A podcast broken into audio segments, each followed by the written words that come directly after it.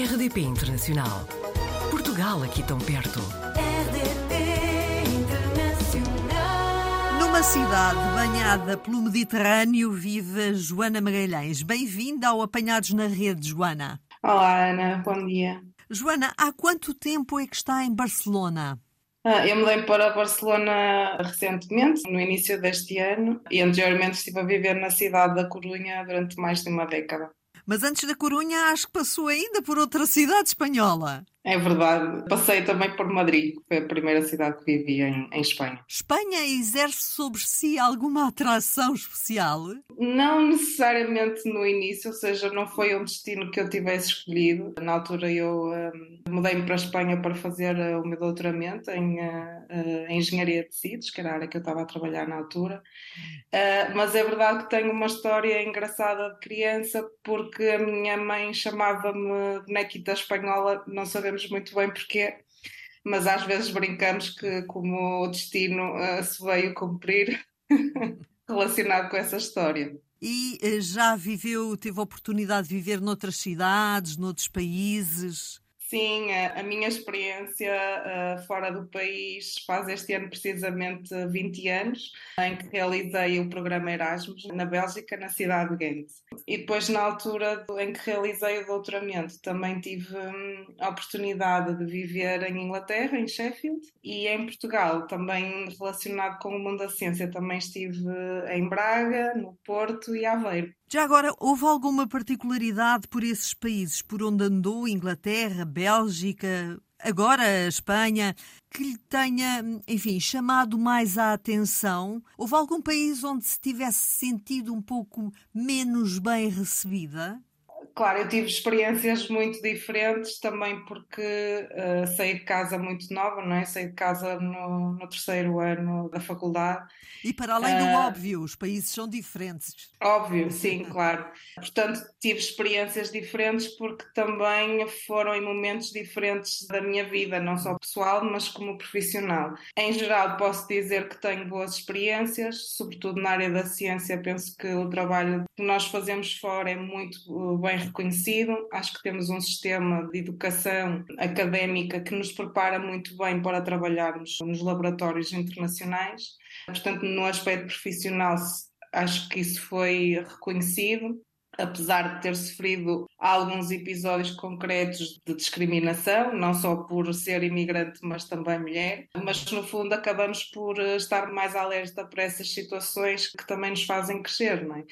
E por outro lado, acho que também esta experiência internacional me, me fez tornar muito mais tolerante e aberta para outras situações, agora que também já eu própria não consigo conceber da forma como tratamos outras pessoas, não é? Portanto, acho que estamos muito mais alerta para situações de discriminação relacionadas com movimentos migratórios que acontecem atualmente na Europa. Claro. Fez aí referência ao facto de os cientistas portugueses serem muito bem recebidos nos laboratórios internacionais. Então, e porquê é que não são bem recebidos nos laboratórios portugueses? Ah, bem, os portugueses, obviamente, são bem tratados nos laboratórios portugueses uh, pelos companheiros. Agora, não posso dizer o mesmo no caso do, do governo. Penso que as políticas públicas a nível, sobretudo, de contratos que existem em Portugal, ainda estão muito longe, por exemplo, se compara com o caso da realidade espanhola. E para dar um exemplo muito concreto, quando eu vim para a Espanha, que foi no ano 2005, ao terminar o contrato, naquela altura já os uh, investigadores de pós-doutoramento tinham contratos e os próprios alunos de doutoramento, as bolsas que referiam, não é? eram contratos de trabalho.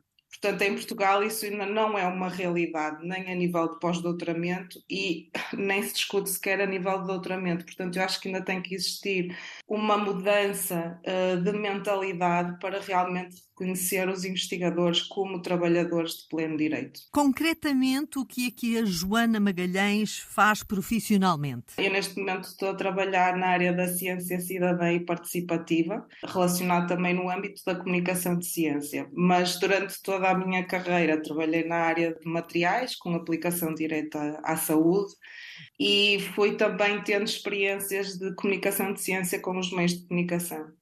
E no fundo isso abriu uma perspectiva de ter uma visão mais inclusiva uh, e das necessidades reais da sociedade e, portanto, hoje estou a fazer um bocadinho essa ponte entre a ciência que se realiza nos laboratórios com as necessidades reais da sociedade e estabelecer uma ponte entre elas. Eu sei que nesta altura a Joana Magalhães é uma das responsáveis pela coordenação do organismo que estabelece competências europeias do Centro para a Ciência da Comunicação. Sim, ou seja, é o Centro Europeu, tem um nome um bocadinho... Na, na, prática, na prática, o que eu quero saber é o que é que isso significa. Sim, a empresa na qual eu estou a trabalhar, a Science for Change, somos um dos parceiros que co-coordenamos junto com a, a Universidade de Erasmus em Roterdão, na Holanda, e junto com uh, coordenadores de outros projetos que foram financiados anteriormente pela Comissão Europeia na área da comunicação de ciências, juntamos para criar este projeto que, no fundo, o que vai levar é à construção de uma plataforma virtual a nível europeu, que vai estar ligada com nodos a nível nacional e regional. E aquilo que pretendemos é criar uma plataforma central onde, por exemplo, os jornalistas possam uh, recorrer a nível de recursos uh, quando existir uma crise concreta, como por exemplo o caso que aconteceu na pandemia. Portanto, eu acho que é, o concurso que foi aberto pela Comissão Europeia para este projeto foi uma consequência daquilo que aconteceu durante a pandemia, mas no caso concreto também agora, por exemplo, de alterações climáticas, mas que também pode estar relacionado, por exemplo, com o caso de escassez de água ou outros desafios. Portanto, é uma forma de centralizar toda aquela informação que possa existir em diferentes órgãos uh, internacionais e ser uma plataforma também para cientistas e criar esta ligação entre cientistas e jornalistas e dar muita formação, por exemplo, a jornalistas generalistas que possam precisar de apoio concreto na área da ciência e também dar competências a investigadores nas diferentes fases da sua carreira, de forma a que possam estar preparados para estabelecer relações mais próximas com diferentes públicos e criar uma relação de confiança que no fundo vai permitir também que consigamos fazer de alguma forma frente à desinformação, não é? Quanto mais conseguirmos captar o lado emocional do público, mas criar essa relação de proximidade entre ambos, esperamos conseguir, não é, no fundo, criar uma semente para que essa relação seja mais próxima e exista realmente essa relação mútua de confiança. Como é que uma investigadora biomédica, porque sei que o foi, passa para a ciência da comunicação? Eu sou uma pessoa muito inquieta, portanto, movo-me muito também por hum, por outros tipos de disciplinas. Uh, no fundo, acho que quando eu comecei o, o, meu doutoramento na área de engenharia de tecidos, eu tive uma formação, uh, tive num laboratório de química em Madrid, em, em Braga estive num laboratório de engenharia, fundamentalmente, e em Sheffield estive num laboratório de biologia. Uh, e depois, quando me mudei para a Coruña, estive num laboratório de medicina. Portanto, a multidisciplinaridade sempre esteve na base da minha formação, mas também do meu pensamento.